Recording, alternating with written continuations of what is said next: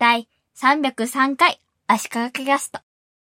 先日 DTP を主にやられているデザイナーの方にサムネイル画像作りをお願いしました。ただ画像をリサイズ、トリミングするだけではなくて、ロゴが入って、それぞれの画像ごとに違ったテキストが入ってと言ったものです。40点くらいの個数のサムネイルを作ってもらいました。何ピクセルかける何ピクセルのデータでお願いしますと頼んだんですが、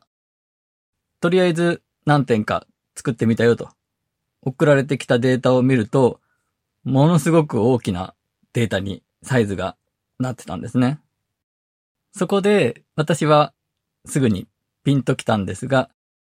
Adobe Illustrator でデータを作って書き出し時の解像度の設定が高くなってるんだろうなと思いました。もらったデータを Photoshop で開いて解像度で計算したら、やっぱり私が指定したサイズのピクセル数のものを 300dpi にした状態のサイズのデータでした。イラストレーター上でその指定したサイズのアートボードを作って、ロゴと文字の位置を決めて、そのアートボードをいっぱい複製して、そこに画像を貼り込んで調整して、まとめて書き出せば効率的に作れるんじゃないかとご案内したので、その通りにやっていただいたんだと思います。ただ、最後のファイルメニューの書き出しで、書き出し形式に PNG のファイルを選んで、書き出しするときに解像度のところが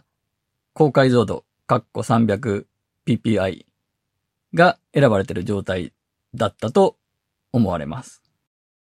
イラストレーターはもともと印刷用のデータを作るものなので、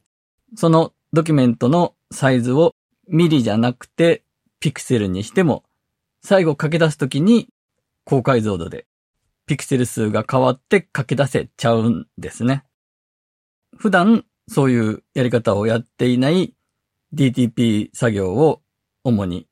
やってる方は、その辺知らない、気づかないっていうことですね。まあ、これはそのデザイナーの方も悪くないですよね。そして、そのデザイナーの方と画像すごい大きいサイズになってしまってますよと。こういうことじゃんじゃないんでしょうかと。メールでやり取りしたんですが、そこでイラストレーターから書き出した後、フォトショップで開いて余計な透明部分をカットしていますと書いてあったんですね。えー、なんでそんな余計な手間をと思ったんですが、これもすぐピンときました。これはイラストレーターの立ち落としの設定のせいなんですね。印刷物でページの端まで写真だったり色だったりがついているものがありますよね。